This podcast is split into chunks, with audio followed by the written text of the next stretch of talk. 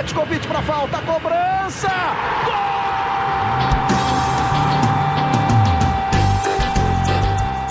Está entrando no ar o podcast Sabe de quem? Do rubro negro, da nação, é o GE Flamengo.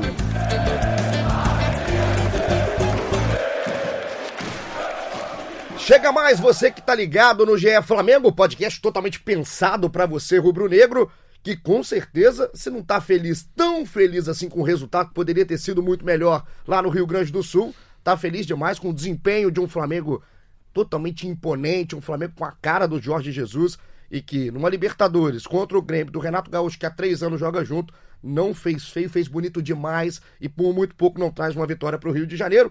Enquanto vão ser 20 dias de espera angustiantes para você, eu tenho certeza, a gente que a gente não vai parar é aqui o nosso podcast com ele. Eu sou o Igor Rodrigues, estou com ele aqui, Caê Mota de volta, com um sorriso no rosto, com live, fazendo de tudo. Tudo bem, Caê? Tudo bem, tudo ótimo. Posso cantar ou só falar? Não, não, hoje a gente vai preferir que você só fale, né? Porque você canta muito bem, mas hoje que a gente está aqui é para falar desse Flamengo e Grêmio, tudo certo? Tudo certo, um jogaço, uma partida de alto nível, como esperado, nota artística, como diz Jorge Jesus, a atuação do Flamengo realmente muito fora da curva, muito acima da média, um Flamengo que já vem atuando bem há muito tempo, mas a atuação ontem, principalmente nos primeiros 45 minutos, é impressionante mesmo, muito impositiva. Eu acho que se tinha ainda alguma dúvida sobre qual que é o melhor time no Brasil no momento, é, eu acho que o Flamengo respondeu naquele primeiro tempo de ontem. Não quer dizer que vai classificar. Eu acho que é uma eliminatória. Acho não, com certeza é uma eliminatória ainda muito em aberto. Mas o Flamengo demonstrou mais uma vez prova de força é, em Porto Alegre. O Eric Faria até lembrava na, na transmissão apenas a vigésima partida com o Jorge Jesus e um time aí que a gente não consegue é, ver o limite para esse Flamengo. Quando a gente pensa que contra o Palmeiras foi uma, atuação muito boa, vem uma seguinte contra o Santos que impôs muito mais dificuldade que o Palmeiras, aí vem uma sequência de oito vitórias. Agora essa atuação em Porto Alegre, um Flamengo que tem muito mais motivos para empolgar o torcedor do que preocupar nessa quinta-feira. E é bizarro, né? Porque você trouxe aqui esse, esse dado que o Eric levantou na transmissão, são 20 jogos. São 20 jogos para você transformar um time. É um recorte ainda muito curto muito pro... pequeno, muito pequeno para o tamanho da evolução do Flamengo. A gente vai discutir muito com isso.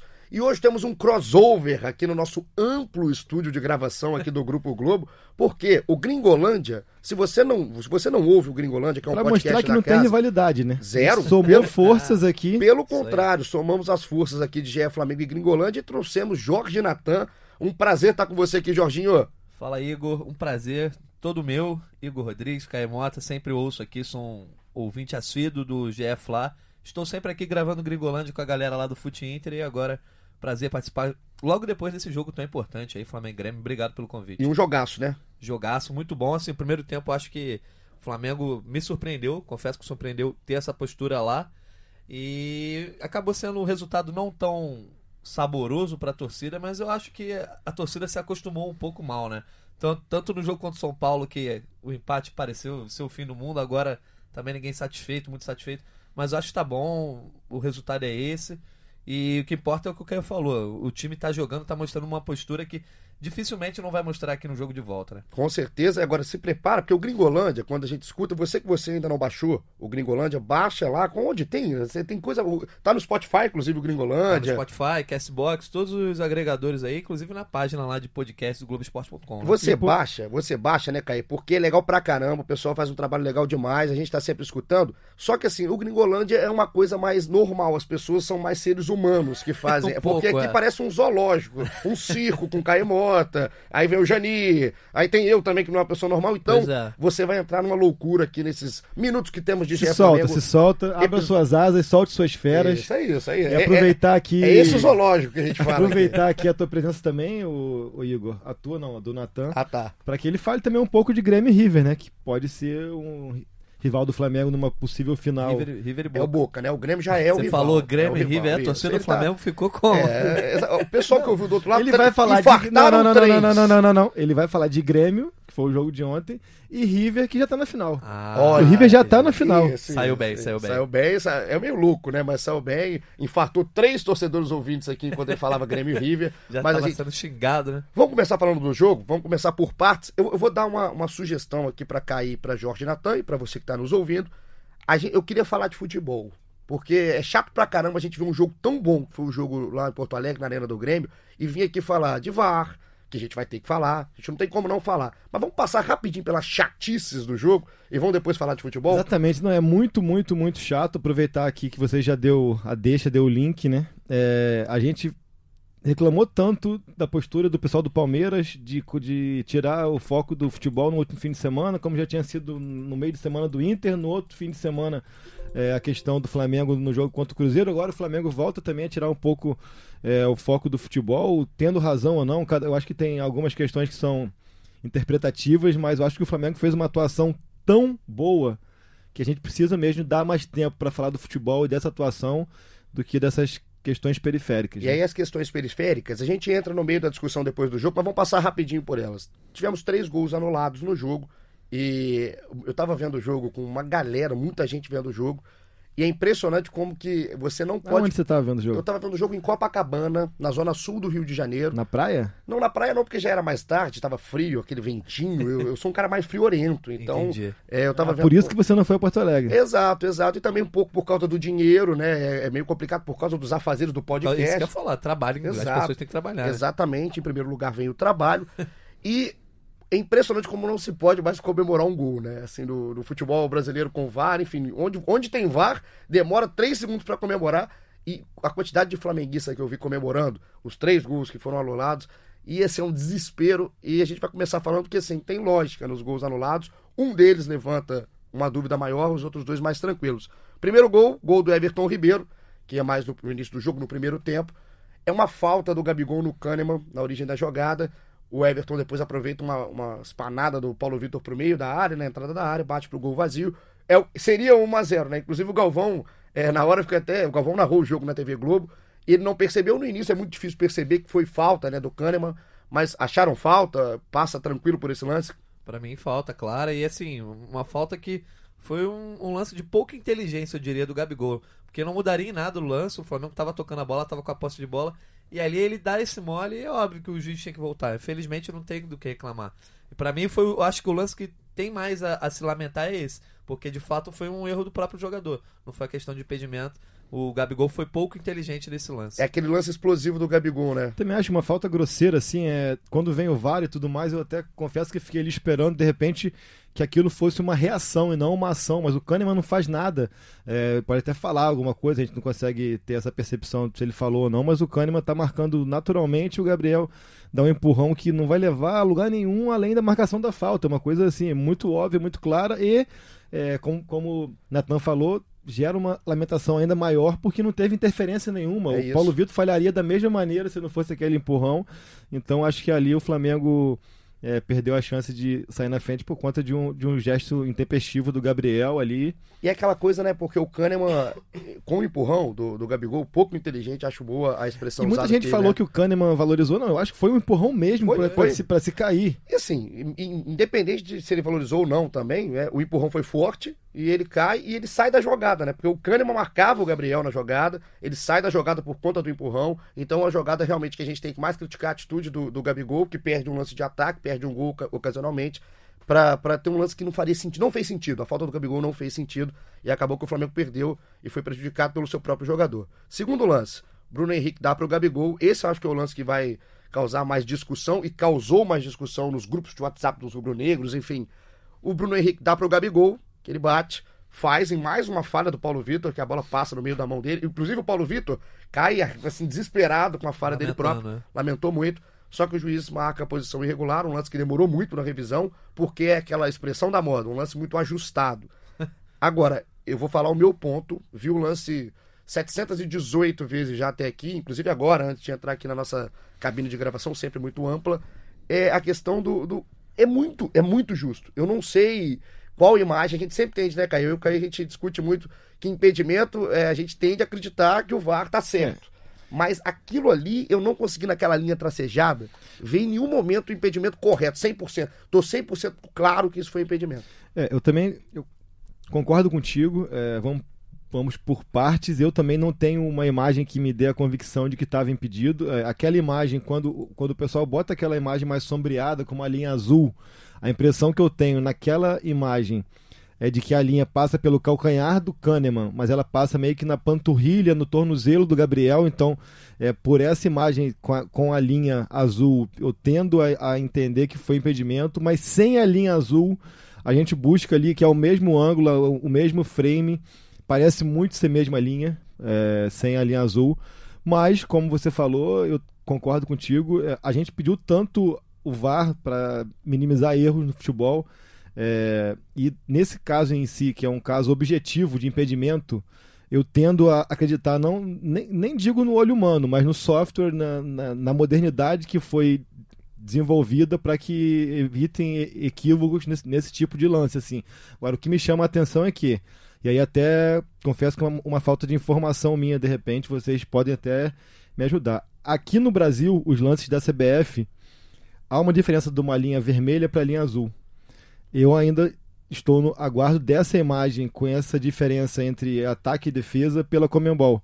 É, não sei se a Comembol tem o hábito de fazer essa diferenciação ou não, é, mas não há esse tracejado, a linha que, que, que, aponta a questão do corpo e tudo mais.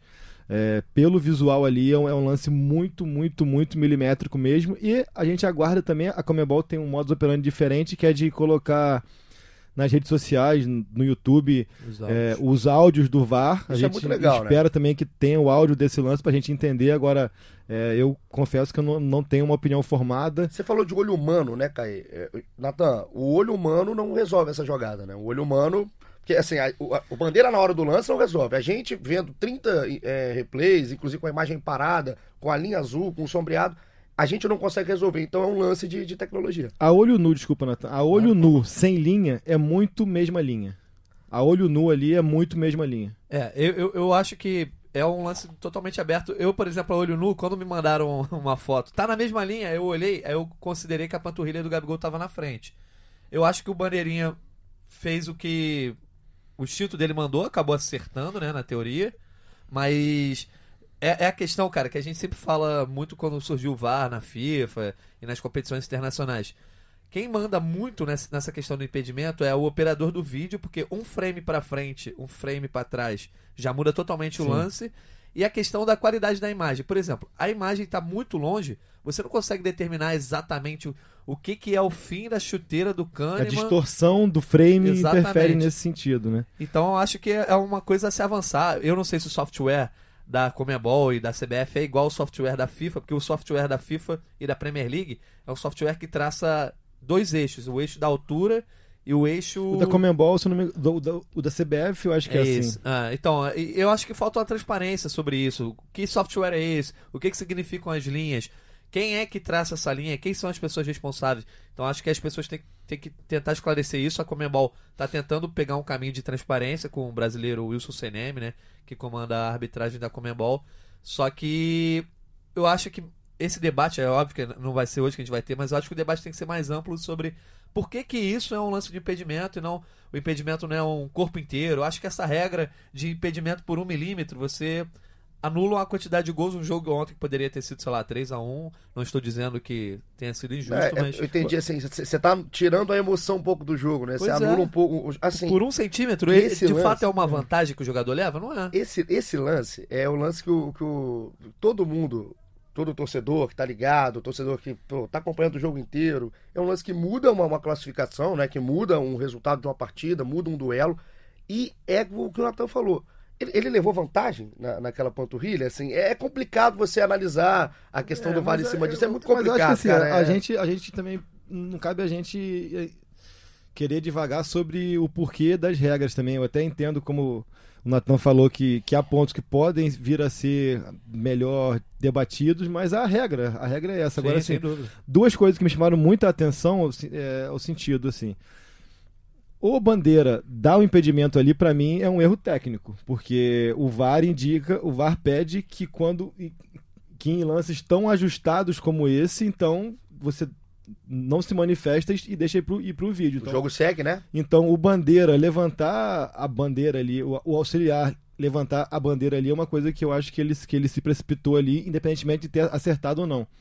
E uma outra questão que eu senti, como foram dois lances de VAR muito, muito próximos e consecutivos, o Flamengo esfriou muito ali. O Flamengo, até esse segundo gol do VAR estava muito mais dominante do que foi nos últimos 15 minutos do primeiro tempo, por exemplo, porque esfriou-se muito a partida, esperando o VAR, esperando a comunicação, ele indo lá ver a imagem do vídeo do Gabriel, que era até uma coisa que não precisava ir lá ver, porque foi uma coisa muito óbvia. Então, nesse sentido, assim, que tem que, tem que ser avaliado, mas a questão do ter sido mal anulado ou não, acho que. Lance muito difícil, lance muito difícil, é muito difícil e, e, dentro da regra, lance talvez no, nesse, na questão da, da análise do vídeo deles, um lance esteja certo. A gente tende a sempre pra, acreditar no. Pra não no, no ficar lance. em cima do muro, é, é, isso. Tipo assim, é um lance muito difícil, mas eu não posso du duvidar é do, do, da tecnologia. É assim, senão a gente vai seguir dúvida em cima de dúvida, colocar em é xeque. Exatamente isso. Vamos pro terceiro lance. O Everton Ribeiro dá uma bola pro Arão, um bolão do Everton Bolaço. Ribeiro pro Arão. E o Arão bate cruzado. O Gabigol marca. Esse aí, uma posição irregular também por pouco mais, mais um pouco mais clara, né? Não, não tem essa. É, aí eu essa... acho que não tem muita dúvida. Eu acho que mesmo só com o replay ficou ali bem claro que o Gabriel estava em posição de impedimento e aí não tem muita. E esse nem causou aquela frustração da gente. Da, do, do, torcedor pega, comemora e aí depois ele. Não, ele logo imediatamente o Gabigol já vai comemorar na direção do Bandeirinha. E, e calejado já pelos dois, pois né? É, já tá de olho. Né? o, o pessoal já tava assim, eu vou comemorar de novo, é sério. E aí, um pouco mais calejado o tombo foi menor, né? Foi bem menor. E assim, é, era um gol que se saísse ali, cara, eu acho que tinha desmontado o Grêmio completamente. Com né? certeza, até pelo momento do jogo, né? O, o Flamengo, tempo do jogo. O Flamengo tem utilizado muito bem isso de aproveitar do momento do jogo de, de um gol, de uma superioridade e, e tentar fazer valer essa questão para ampliar o placar e tudo mais. Também teve uma defesa do Paulo Vitor no chute do Bruno Henrique quando estava 1x0 ainda. E agora, só pra gente matar o lance do VAR, tem mais um lance que é a falta do Michel no Gerson. É, o juiz, no primeiro momento, deu uma falta contra o Flamengo. Contra. Uma falta do Gerson no Michel. E aí a análise do vídeo só chamou, porque na interpretação do árbitro de vídeo era um lance passivo de cartão vermelho. O Pitana, o argentino Nestor Pitana, foi até a cabine e viu como uma jogada de, de amarelo. Eu concordo com a, com a análise do, do, do, Pitana. Não, não acho que é um lance para vermelho, é um lance muito duro. Muito duro, mas é um lance que ele está disputa de bola, ele não está um lance de maldade. E concordei. Concordou, Natan? Concordei. Acho que foi. Contou muita rapidez do Gerson, ali, a habilidade dele, e o jogador não teve a intenção inicial de, de ir na, na canela do Gerson ali. Por isso também considero que o cartão amarelo é porque o torcedor fica muito leva, eh, leva muito em conta a questão ao VAR a imagem chamou, parada. Não, e a imagem parada, é, a imagem parada em câmera lenta, é óbvio que parece mais forte. E é assim, ah, o VAR chamou, então ele vai ter que expulsar. É isso. E, mas não, você está falando do árbitro de final de Copa do Mundo que teve a personalidade de saber que ele foi chamado para analisar um lance que ele nem tinha, não tinha nem dado a falta, mas chamou ainda para assim, ele a decisão. Exatamente. E cara, é uma coisa que as pessoas confundem. O VAR chamou para expulsar, só pode expulsar. Não, cara, ele não pode ignorar o que ele viu no vídeo e, tipo assim, não vou expulsar, mas também não vou dar a falta. É isso, exatamente. Então ele isso. pode dar a falta e, marcar, e dar o amarelo sim. É um lance justo. Até acaba que é um lance justo, porque a falta volta pro Flamengo, uma falta óbvia do Michel. Um lance muito rápido pela habilidade do Gerson, o Michel amarelado. Lance que eu concordei 100% com a decisão do Pitano. Então, é, é um lance que eu acho que eu expulsaria porque na minha percepção, mas aí vai muito da questão da velocidade do vídeo, por isso até que ele pediu para ver em velocidade real, não em slow motion. Mas a minha percepção, e aí eu posso estar sendo até enganado pelo slow motion, é, vou fazer aqui o meia culpa, mas é a minha percepção. Eu acho que o, que o Michel, ele não pisa de propósito, realmente o, o Gerson é mais veloz, mas a minha percepção é que uma vez pisado, ele prolonga o movimento ali. Tipo, é aquilo que assim, ele, se, ele podia ter sentido e tirado, e ele prolonga o movimento para que tenha algum tipo de efeito de é, machucar um pouco mais. Assim. Eu acho que é, é, essa percepção que você teve, que, é completamente é, tranquila de você ter, e não deve ser só você que teve, Acho que é muito por causa do, do slow motion. Do slow motion. Muito. Pode Porque ser, pode a ser. questão quando você vê o lance rápido, não que ele tenha colocado. Ele, tira. ele não tira muito. Não é aquela coisa que ele se assusta e tira. Mas uhum. também eu não acho. Não, pelo menos não vi o Michel colocando e deixando na maldade depois, continuando, prolongando é. o movimento. Mas é, Mas, assim, é, é, discutível. A minha percepção é, é essa, e, e, por ter essa percepção eu expulsaria. Mas é, não que seja um erro crasso. Eu, acho, eu entendo a postura do Pitana também, mas eu expulsaria porque eu acho que eu acho que ele não vai pisar de propósito, mas uma vez pisado, ele dá aquela castigadinha castiga, magoa, e o Gerson, depois a gente vai falar até um pouco mais do Gerson aqui, que o Gerson sai é, e preocupa, inclusive muita gente perguntando, já já a galera no Twitter que participou vai estar tá aqui bem representada, vai, a gente vai colocar a pergunta da galera, porque tem muita gente preocupada com o Gerson, preocupada com o Felipe Luiz, preocupada com a raça. Aliás, estão preocupada com todo mundo, né? Vamos acalmar, que são 20 dias, pelo menos, por conta da Libertadores, mas tem um brasileiro pela Eu tô frente. preocupado com você, tá tudo bem? Ah, eu tô bem. Eu tô Tá bem, tô tranquilo? bem, eu tô tranquilo, tô tranquilo, mudei o shampoo, tô, tô bem na vida, então, Condicionador. condicionador. Pegou aquele shampoo que o Fred tinha indicado do Jorge Jesus? É isso, é de- aliás, o Jesus. Ontem tá penteado Aí, ele, E tá né? legal, quando chove, quando chove ele fica igual um cachorro, né? Porque é aquele cachorro com pelo branco, né? Mas tá legal, eu gosto do estilo do Jesus. Vamos falar de O futebol? Jesus que no embarque ele deu aquela. Alô,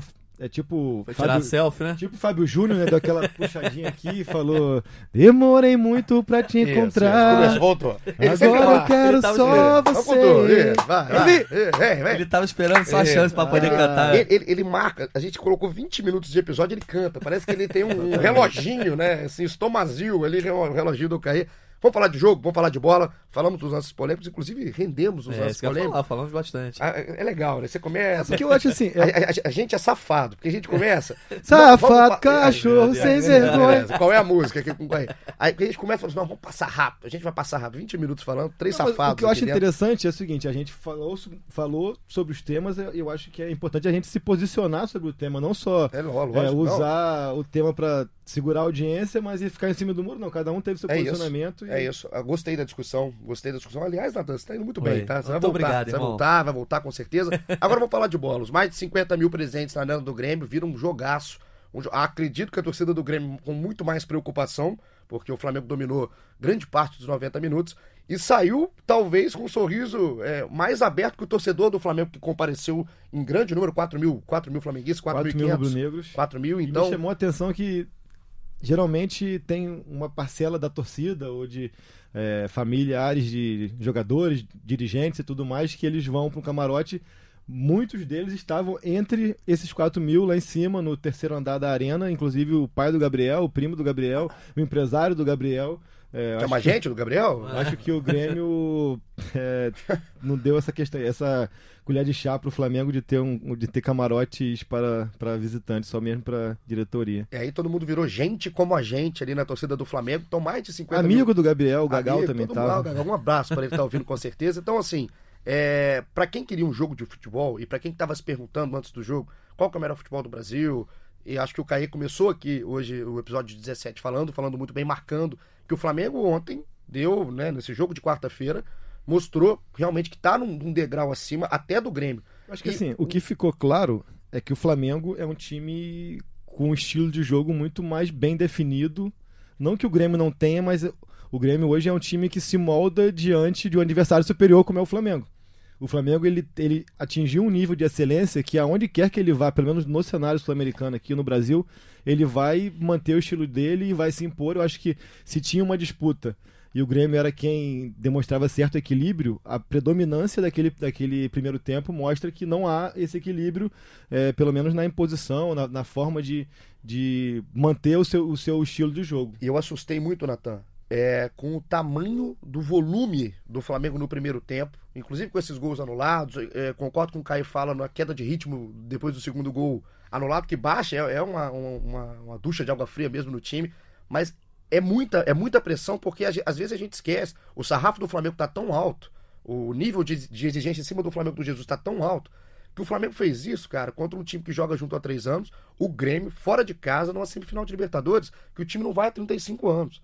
É grande demais e por isso que eu não, não espantei por ter jogado bola.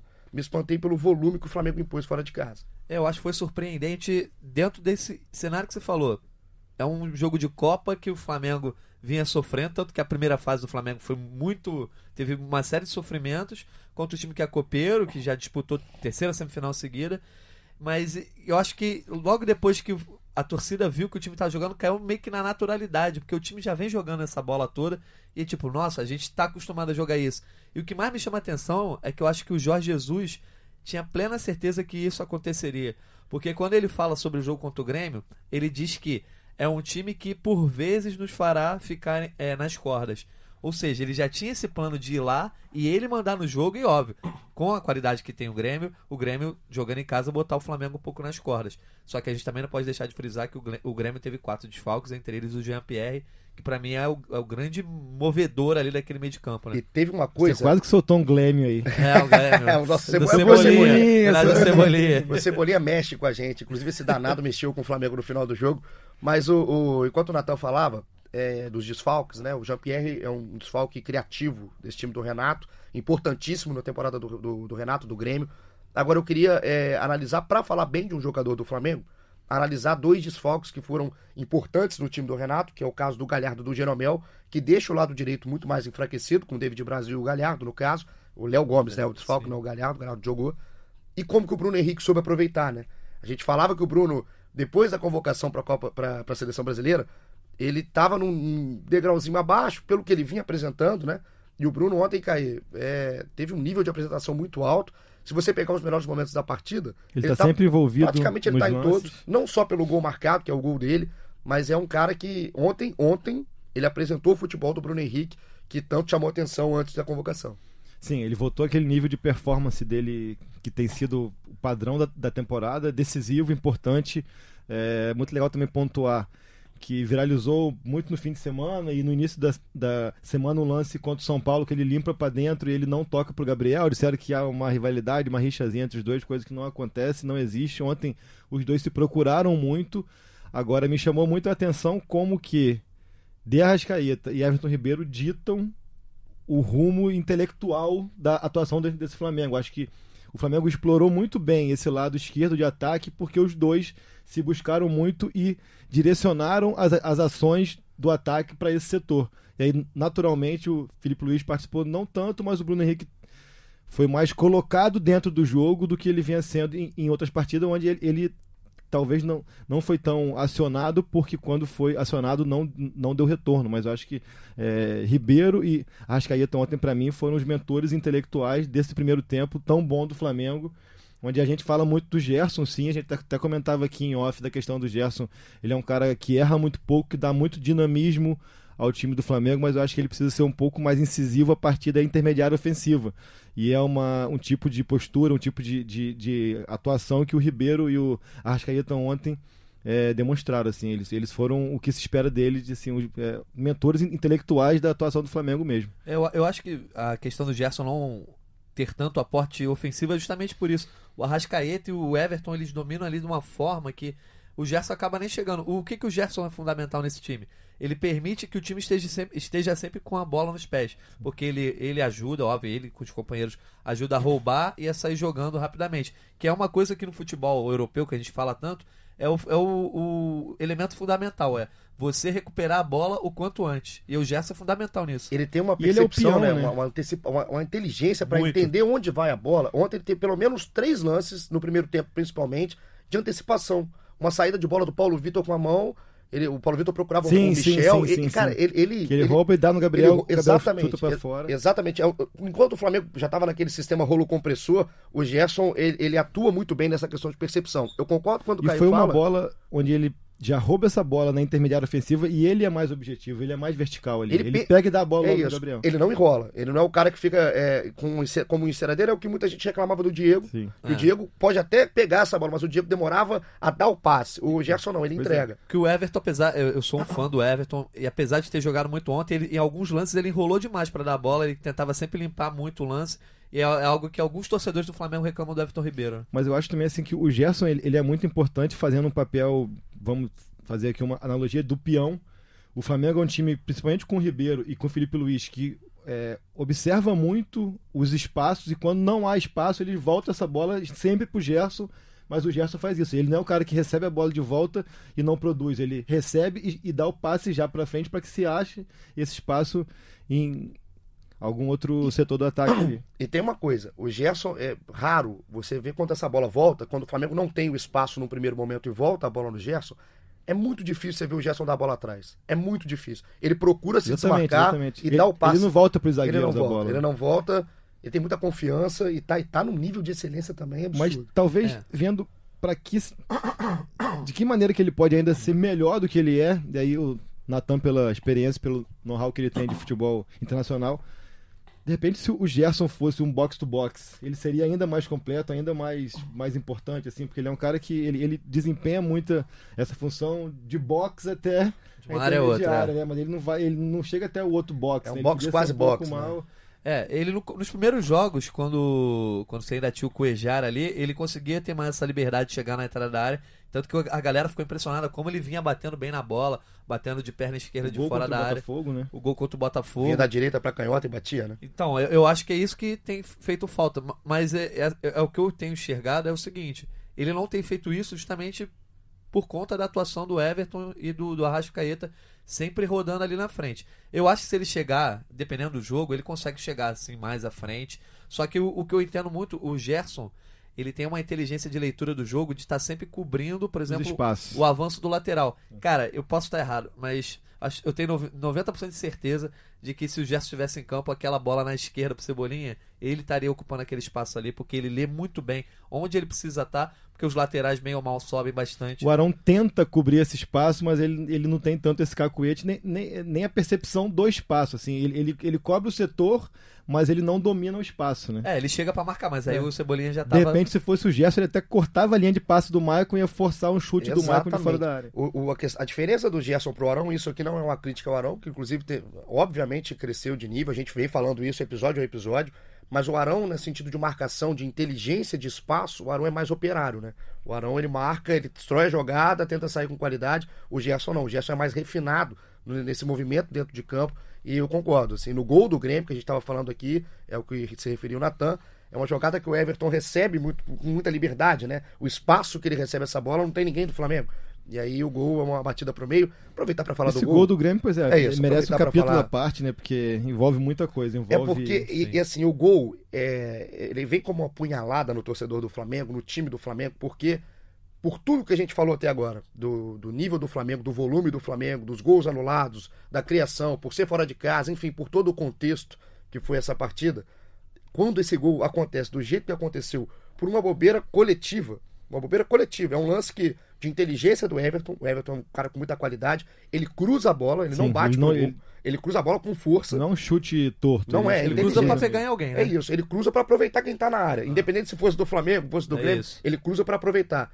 E aí o lance acontece porque o PP passa lá do lado esquerdo, ele vem entrando na É uma área. sucessão de erros individuais, assim, e aí tem a questão do fair play que a gente pode até discutir aqui.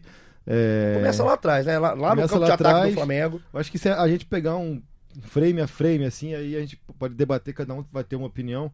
Primeiro que eu acho que não foi falta no Felipe, até porque a bola tá dominada pelo Maicon, o Felipe que tem a ação de tentar o desarme, consegue o desarme ao choque. Então não há falta, e se não há falta, não há vantagem. Acompanha o relatório. Não foi, não foi, é, o Pitana não deu vantagem, foi o lance que seguiu. Eu acho que o ponto número dois é a- questão do fair play. Agora o Everton, ele domina a bola com muita liberdade, com muito espaço. Ele diz que não viu o Felipe, a gente não tem motivo nenhum para duvidar da palavra dele, mas se ele não viu, ele estava um pouco até relapso, porque ele estava com um campo de visão bem, bem amplo, Amplo. na frente dele e ele conduz a bola, ele passa do lado do Felipe, é, ele deveria ter visto e ele opta por por não, não parar a jogada ou, colocar a bola para fora. A gente fala tanto na, na questão do fair play. O Everton teve a opção um passe no meio pro Arrascaeta, que podia sa sair um gol, e aí o fair play também, enfim, eu acho que é uma questão muito a ser debatida. Essa é a minha opinião. Eu acho que o Pitana ali, ele tomou a atitude correta, já que ele não marcou a falta, a jogada prosseguiu. Acho que o- os jogadores do Grêmio também, até diante da atitude do Everton, eles também deram sequência ao jogo. Poderiam sim ter colocado para fora e tudo mais, mas é uma decisão de momento ali. É, e eu convido o, o torcedor do Flamengo, é, que reclama do lance como fair play, muda o ambiente. Coloca esse jogo no Maracanã. Exatamente. 1x0 pro Grêmio. O Flamengo com a bola no final do jogo pra sair. Exatamente. Se o Flamengo ia reclamar da- do fair play, não ia. A opinião É, não pode ser é, condicionada Não a- pode, não pode. ao É, que você a quer para você, clube, né? isso, é Exatamente. Eu, eu acho que até a própria atitude do Pitana, porque assim, ele pode, ele pode não ter dado a falta, mas ele poderia parar o jogo, ah, já que o jogador tá pedindo pra pra ser atendido. Mas ele não, não volta, não para o jogo, justamente pela atitude do Flamengo. O Flamengo teve pelo menos 5 a 10 segundos ali com a posse de bola nos pés e, e tomou a decisão de não parar o jogo. Inclusive, eu tava vendo o jogo com um amigo meu que ele falou: Não, não, pa- não para o jogo, não, vamos seguir. Por quê? O Flamengo tava no momento do jogo que ele tinha feito o gol e ele tinha perdido mais duas chances, inclusive o gol anulado do Gabigol. E, a ele, bola do Bruno Henrique. É, e a bola, do- a bola do Bruno Henrique, que ele, o Flamengo tava naquela pegada de vamos fazer mais um e levar um resultado bom. Só que aí, nessa, nesse ímpeto, não botou a bola pra fora. E, amigo, se, se o, o time que tá interessado em, teoricamente, fazer cera, que tá vencendo, não quer botar a bola pra fora, você acha que o adversário Ah, vai, é. vai ter essa atitude? E Como assim- você falou, dentro, do, dentro da arena do Grêmio, É só, perdendo o você, é jogo. só você fazer o exercício de virar o ambiente, assim, muda, tira o seu lado da história, para de pensar assim de forma egoísta no lance e pensa no geral, pensa no contexto. Não é um lance que tem que reclamar. eu- e o Felipe não Eu acho falta. que o- esse contexto pra mim é O Jorge fora, Jesus se assim. posicionou perfeitamente depois do jogo. Eu acho que fez- fizeram bem e não vamos fazer também. E é isso. Exato, pois é, mas ele fala ali até com certo tom de ironia e de vingancinha que eu acho que não cabe, né? Eu Acho- acho que é uma questão. Você enxergou assim? Eu não enxerguei Eu assim, não. enxerguei, mas tranquilo também. é, E não deve fazer mesmo no Maracanã. A, a gente tem que parar um pouco com isso também, essa questão do fair play. Eu acho que a gente vai. Tem já 21 anos daquele, daquele lance do Edmundo é, na Copa de 98. os mais jovens podem buscar no YouTube aí, quando tá 2 a 0 pra, Fran- pra França e o Rivaldo joga a bola pra fora e o Edmundo dá uma bronca no Rivaldo gigantesco. Eu acho que é isso, assim. Eu acho que o, era 90 minutos já praticamente de, de jogo. O Grêmio em casa tinha tomado um baile, teve a chance de sair ali. É complicado. É, é você querer muito só que as coisas sejam. é, nem é em benefício próprio, mas uma questão assim de, de que as coisas só sejam ao seu agrado. Então acho que não é assim. E o principal, cara, dali foram Rolou muitos muita bola ainda. segundos, muitos metros de campo, Esses muito metros. tempo que o Flamengo teve para parar a jogada. O Pires da Mota teve a chance de pa- Fazer a para falta. fazer a falta no Luan, não faz. O Rodrigo Caio poderia ter coberto ali aquele meio campo para que o Pires da Mota avançasse mais para pegar lá na esquerda o Cortez. Eu acho que estica a bola pro Luan. Depois o principal pra mim, o PP passa nas costas Do do, Rafinha, Rafinha. com uma eu é facilidade impressionante. E- o cara esse ponto. da experiência do, do Rafinha não pode deixar que o PP se antecipe a ele daquela maneira E ali. pareceu que foi um lance, né? eu- de todos os metros que você falou de campo, é, construindo a jogada aqui na cabeça, eu concordo com o do Pires. O Arão, na questão de percepção que a gente falava do Gerson, mas não, não tô aqui. a- até não acho que é culpa. A culpa do Arão é. O menos quase- culpado é o Arão. É É, isso, menos a culpa do. Arão é zero. Agora, o do Rafinha fica esse, esse gosto amargo. Porque o Rafinha não fez um jogo ruim, fez um bom jogo. Inclusive, falava-se muito que o Rafinha ia ter um duelo muito pesado contra o Everton. E Não praticamente teve. De ele um não contra sofreu. um, quase nenhum lance. Não sofreu. Mas muito mais pelo coletivo do que por ele. Assim, eu acho que ele fez um bom jogo, mas fez um jogo ok. Ok, assim, não, eu, ok. ele- eu tô mais na sua opinião, assim, eu, eu até comentava com o Igor aqui fora do ar. Eu, eu acho que o Rafinha ontem no segundo tempo teve uns 3 a 4 lances assim que ele já teve ficou pra trás. E esse lance é clássico. assim. Esse lance. Ele não, poder- não poderia ter deixado. Sabia que a única, única saída ali seria o cruzamento na E pequena área. aproveitando um pouco assim o que o Igor tem feito de mudar um pouco o exemplo, imagina se fosse o Rodinei ou o Pará ali Exatamente. Que o PP passasse com aquela facilidade, se antecipasse com aquela facilidade. Então, assim, não adianta a gente ter uma opinião condicionada. A gente É tem isso. que ter opinião e ser coerente com o que a gente pensa. E faz bem pro Flamengo que o Rafinha seja cobrado por um lance desse jeito, para que Claro. não aconteça. É um, lance, é um lance bobo. Não é um lance que a gente vai ver o Rafinha cometer de forma corriqueira. Pelo menos eu não acredito que o Rafinha não é um cara desligado em campo. É, mas o contrário. Rafinha cometeu um erro parecido contra o Atlético Paranaense no, lance, no jogo da eliminação. O Rafinha cometeu um erro parecido contra o Inter no 3 a 1 no gol que o Patrick passa pelo Arão e pelo Rodrigo Caio com facilidade, mas o Ra- Rafinha dá um bote que não precisava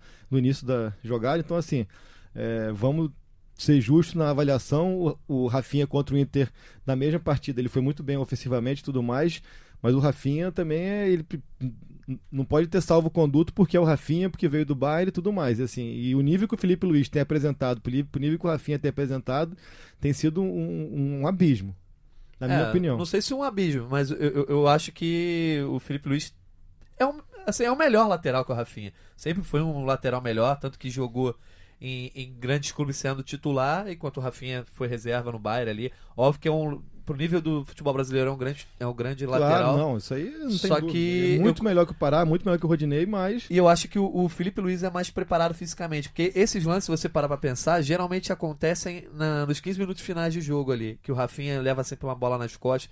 Eu acho que pesa muito o físico. O Rafinha tava na jogada, só é que aí por na cara- explosão É ali por do cruzamento... característica também, né? Se eu for parar pra pensar, o jogo do Felipe é muito mais suave, né? O Felipe ele não faz esforço pra jogar futebol, ele compõe muito mais o espaço, o Rafinha é mais pilhado. O Rafinha se se desgasta ao longo do jogo muito mais que o Felipe e pode acabar no final sentindo. Eu acho que esse lance de de ontem, o lance do gol do, do PP, nem é por questão de, de tomar a bola, não é questão realmente de estar desligado. É, eu é? acho É, assim, um explosão jogo- ali no... Um jogador com a experiência do Rafinha, com, com tudo que ele já viveu, não pode deixar um garoto de 19, 20 anos passar por ele, como passou ali, é, naquela facilidade. E, e- e não foi passado uma bola esticada que ele ganhou no fôlego, não. É, foi uma questão de passar porque ele teve a percepção do espaço dentro da área que o Rafinha não teve, deve- deveria ter. Reta final de episódio 17, senão a gente se deixar, a gente É fala aqui 2 horas e 40, reta final do nosso episódio, só colocando aqui, pontuando muito rápido, até passar direto, porque merece. O Diego Alves, duas grandes defesas no Duas momento grandes mais defesas, crítico. duas Foi- grandes defesas. Acho que no, único momento crítico do Flamengo no jogo. E o Diego Alves ele tem desenvolvido uma técnica de defesa que são essas bolas espalmadas que passam até por cima do gol, que dá um calafrio em todo mundo, porque a Parece bola que é... que parece que ela vai entrar e assim, mas ele tem ido muito bem assim, foi assim contra o São Paulo, tinha sido assim, se não me engano, contra o Inter, agora foi assim novamente. Ele, vai, ele ataca a bola, né? É uma isso. A defesa no bola. chute do Cebolinha É uma fantástica. defesaça que o Rodrigo dá espaço, o Rodrigo Caio dá espaço pro Cebolinha chutar, demora a dar Exato, aquela assim, prensada. que é o né? lance onde tem o bate-boca do Felipe Luiz com o Arão. É isso, de jogo. O- também é outra coisa que, cara, de tá tudo muito chato hoje em dia. Fazem muita carnaval em É, cima, né? Uma discussão totalmente normal de jogo. Até dei o exemplo aqui no outro podcast de que eu amo o Fred Uber de paixão e eu falo muito pior com ele quando eu tô estressado. Vou falar assim Fred hoje Uber é mais um tarde. santo, um beijo Vou pra falar ele. assim hoje mais tarde com, com o Igor também, porque só pra mostrar que não tem nada a ver, eu acho que é uma discussão Tem, ali de tem. campo. Quem que nunca jogou uma pelada e xingou e, E assim, ofendeu? outra coisa, não passou do ponto. Não, é Não, porque não. a gente já teve, obviamente, quando o caso passa do ponto, tem agressão, aí é outra história. Não teve. é Eu acho que a troca de empurrão não Troca precisava, empurrão, mas assim, faz mas parte é também. normal. Ali na Foi hora, imagina, normal. gente, é uma semifinal de Libertadores num ambiente completamente hostil, onde você tá dominando a partida e ali é a primeira chance que o Grêmio tem. Cada um achou que o outro tinha errado de alguma maneira, um, um reclamou com o outro e faz parte, segue o jogo sem drama. E isso aqui responde a pergunta. Vou começar a colocar a galera nesse final aqui pra gente colocar, porque É, tem porque muita você, gente. você né? vai pedir lá pra eu botar no Twitter perguntas É, e tem tudo mais, gente. e você não usa a se eu usar, se né? eu não usar, o pessoal fica magoado. Então vou usar, vou usá-los. Christian, um abraço pro Christian, perguntava o que, que aconteceu nesse lance do Arão com o Felipe Luiz, então a gente já respondeu aqui ao Christian. E aí tem várias. Cara, tem muita, muita pergunta, muita pergunta mesmo. O Leandro falou que tá ansioso para nos ouvir, então um abraço aqui pro Leandro. E agora a- o maior número de perguntas até o momento. Situação física de Gerson, Felipe Luiz e Arrascaeta. Preocupa pro restante da temporada? Como é que tá? É, a gente tá falando de 20 dias de Libertadores, mas tá falando também de um jogo de brasileiro agora, que o brasileiro continua. Porque tá todo mundo condicionado agora com a cabeça na Libertadores. São 15 pontos em disputa 15 pontos até, até lá. o jogo do Grêmio. E Como é tá jogos, esse jogo? jogos já, né? Já, já joga desfalcado contra os dois Atléticos, enfim. É, a posição oficial do Flamengo é de que os três serão reavaliados nesta quinta-feira, após a partida, que é quando a gente está gravando esse podcast. O Flamengo segue no sul do país, vai direto de Porto Alegre para Chapecó. É, treina ainda na quinta-feira em Porto Alegre, treina na sexta também em Porto Alegre no CT do Inter, viaja na própria sexta-feira e no sábado treina na minha querida, amável, aprazível Chapecó. Então, mas pelo que a gente tem de conversas de bastidores e tudo mais, é, o caso que preocupa, mas que gera um pouco mais de apreensão é do Felipe Luiz, é, a questão do Gerson e do Arrascaeta é, é encarado com um pouco mais de tranquilidade, até porque pro Arrascaeta tem a questão da, da seleção uruguaia, então é, Já desfalcaria, né? não foi tão colocado em xeque assim a saída dele para a seleção. Ele mesmo, se não me engano, se posicionou após a partida de que estaria em campo em Chapecó. Acho que é, dos três, o que mais preocupa é mesmo o Felipe Luiz. E diria que também dos três é quem tem um, um reserva, não à altura, porque não existe no futebol brasileiro, acho até sul- sul-americano, um jogador à altura dele, mas um reserva que já está mais habituado a cumprir ali o papel dele. Não esperem do René um futebol virtuoso, inteligente, como o Felipe Luiz apresenta, mas eu acho que é, se for para poupar, para ser preca- precavido e ter em mente o dia 23, mesmo com esses 15 pontos em disputa, o René é o que menos compromete ali. Então, Para isso, apaga essa atuação do René contra o São Paulo, que vai É, contra tudo mal. que você falou, Não, mas eu concordo. Eu acho que ele concordo. foi pior no segundo tempo do que no primeiro, mas é isso, cara. É O, um reserva seguro. É, né? reserva assim, é um reserva seguro. aceitável, ok. A que questão é que- desce o nível porque o nível do Felipe é, É porque o Felipe entrega muito, defensivamente Sim. e ofensivamente.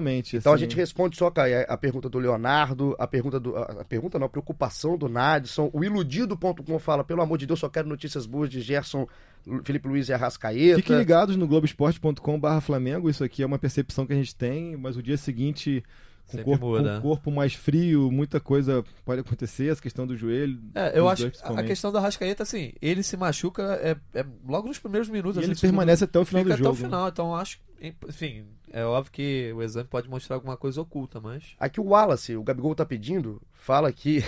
o Wallace é legal, gostei. Falou, vamos falar de Flamengo, de tática, de jogo. Eu já achei que ele queria falar o que a gente falou, né? De bola o tempo inteiro. Aí no final ele fala, como que a arbitragem foi ruim ontem?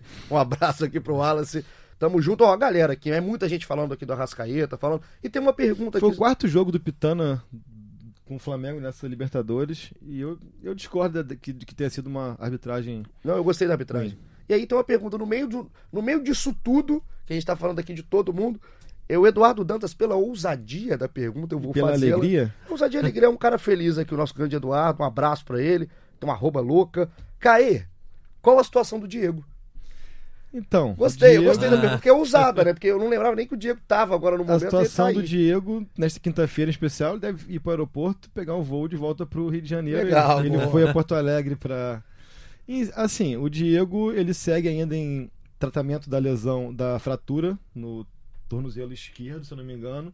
Ele já tem feito trabalho de propriocepção, assim, que é um estágio mais avançado da fisioterapia, que já é para buscar um equilíbrio, tem batido na bola, mas dentro desses, desses trabalhos, mas ainda não há previsão de que ele volte ah, ao campo, que ele volte a ficar à disposição. Aquele prazo inicial que foi dado pelo DM do Flamengo de quatro meses me chamou a atenção, porque o que a gente tinha apurado nos bastidores era de que seriam três meses. Eu acredito que o Flamengo ainda jogou terá, cima, né? ainda terá o Diego à disposição essa temporada. E uma coisa eu não tenho a menor dúvida que fique gravada aí aos 46 minutos do episódio? O 17 que você não tem do dúvida? podcast de Flamengo é o seguinte: em caso do Flamengo sendo campeão brasileiro, Ah, o que eu também vou me comprometer aqui, porque eu acho que, que vai ser, eu acho que é um time que está com um nível de performance muito alto e tem que baixar muito para que não seja, na minha opinião. Eu não tenho a menor dúvida de que quem vai levantar o troféu será o Diego, assim. É, em caso de título, assim, ele. Acho que é até merecido, né, É, cara? Ele vai, vai, ele vai dar um jeito de de estar relacionado e tudo mais. é, mas eu entendo que. Ele entra de calçadinho se precisar, eu acho. pra Não, eu entendo taça. que o cavalo passou selado, o, os comboios. Como é que o Filipão falava? Não lembro dessa frase. Os trem, o vagão do Ah, trem. isso aí comigo. É, quando vai dando 45, Ah, ele começa a ficar doido. filosofar, cara. né? O cavalo o tá que eu entendo selado. é a questão de que uh, Mas eu te entendi. o trem do Diego passou no Flamengo. Eu, Ah, eu, sim, eu acho que ele vai dúvida. ser ali, de repente, uma opção de, de Mas, banco por exemplo, um tal. jogo, como, eu... um jogo como ontem, em que o Gerson sai e você você tem uma, você tá jogando bem contra o Grêmio. De repente você botava um Diego ali. É porque a questão Hã? é, é que você, quando bota o Pires da Mota, você perde muito tecnicamente. Exatamente. é uma Mas loucura, quando né? você bota o Diego, você perde muito intensidade, assim, também. Tipo, o que o Arão oferece jogando como segundo volante, o Diego não oferece, que é uma, vertica uma verticalidade, uma chegada e tudo mais. O Diego, acho que, que teve tempo para repensar e entender a, a forma dele atuar também quando ele voltar, porque eu acho que aquela forma dele muito morosa, e ele faz o que a gente ac- acabou de falar aqui, que o, o Gerson não faz. É ele isso. carimba a bola, ele gira pro lado, ele toca pros zagueiros. enceradeira, né? Entendeu? Uma Então é uma coisa que eu acho que, que Não, ele tem- precisa ter essa percepção do jogo do Flamengo hoje em dia e, e entender que é pra frente que se olha. É, não, só pra deixar claro a minha opinião, eu acho que assim, o, o- Diego tem uma série de defeitos, mas também tem virtudes, né? Só pra gente. É, é óbvio que hoje, com todo, falando com todas as letras, o Diego não faz falta. Por mais que eu acho, acho que foi o quarto ou quinto jogo que foi essa escalação do 1 a 11, não foi? Foram, foram poucas vezes que o Flamengo jogou exatamente com essa escalação com Arão, Gerson, Everton de início. Arrascaeta e. Arrascaeta e Bruno. Henrique de início. Não lembro agora exatamente. Foram, não foram tantas vezes assim. É que o time, o Flamengo já se acostumou tanto com esse time que joga tão bem. E o Diego, de fato, hoje não faz falta. Mas eu acho que ter ele no banco, qualquer time do Brasil É gostaria. porque você ganha um banco, né? O Flamengo tem dificuldade na, na- Ainda na tem utilização do banco e assim. Mas então respondida a pergunta aqui do Eduardo. Não, agora é, é, sem, sem brincadeiras e sem delongas, é isso. Ele tá ainda em fase de recuperação, fase de fisioterapia ali. E não foi pra campo pra começar aquela chamada transição e recuperação da parte Adoro essas física, palavras tanto da ele moda. quanto o Lincoln. Então, fechamos, tá vendo? A ousadia do Eduardo deu papo. Um Rendeu. abraço. Seja ousado como Eduardo, continua participando com a gente. Fechamos. Fechamos o 17, é assim que vamos fechar.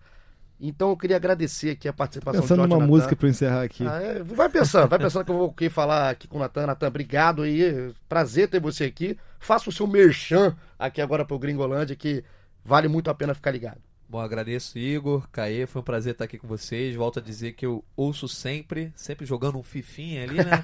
Gosto de botar o podcast para ouvir.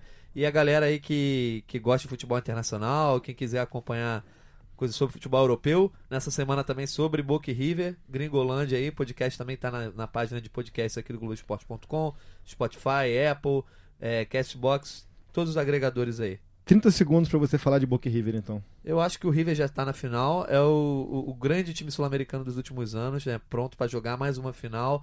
Pode ganhar mais uma Libertadores com o Gadiardo. Enquanto o Boca é o Boca do, da temporada passada não existe mais. É outro time totalmente diferente. 10 segundos. E agora é, a gente não pode jogar fora o fator bomboneira. Tudo pode acontecer. Ó, foi bem, foi bem. Então Foi fechou bem, aqui. deu- no- deu- sobrou, sobraram 5 segundos. Eu acho também que o River tá classificado já. O, o gap, como o pessoal gosta de falar, é muito grande. Usa os 5 segundos que sobraram do Natan. Natan, obrigado. Então, esse Valeu. crossover aqui com o Gringolândia vale muito a pena participar. No Gringolândia, você prefere Cristiano Ronaldo ou Messi? Eu sou Cristiano Ronaldo sempre, mas na última temporada Messi foi melhor. Foi bem, foi bem. Então, aqui, obrigado mesmo, Natan. Volte sempre. Valeu, Igor. Valeu, Estarei te galera. chamando mais vezes para enriquecer aqui o nosso debate. E você fique ligado no Gringolândia, sucesso de audiência, sucesso de qualidade de conteúdo. O que vale aqui é conteúdo.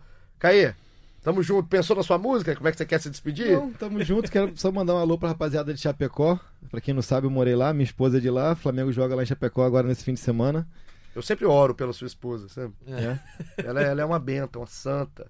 Um beijo pra ela pra aguentar. Imagina, eu aguento. Manda um beijo pra ela. Eu aguento nome dela. 50 minutos. Ela aguenta uma vida. Então é. Recado do coração. Ih, rapaz. Amor, nesse fim de semana, Flamengo e Chape. Todo o meu amor pra você. Que recado horroroso! O casamento tá colocado em xeque no momento, Caê. Tamo junto, tamo junto. Obrigado pela participação. Você gostou? Globoesporte.com.br podcast. Acha, Segunda-feira tem mais. acha, tem, tem mais, claro que tem mais. Acha o GE Flamengo. Ouça os anteriores se você não estiver fazendo nada, tá jogando um FIFA igual o Natan. Fica ouvindo. Caê canta. Eu tenho o Dá aquela avaliação lá que, Isso. dependendo da plataforma, tem como avaliar. Avalie, Dá cinco estrelas. Aumenta, aumenta o nosso emprego, nosso salário. né? Vamos justificar nosso trabalho. Tamo junto. Até semana que vem.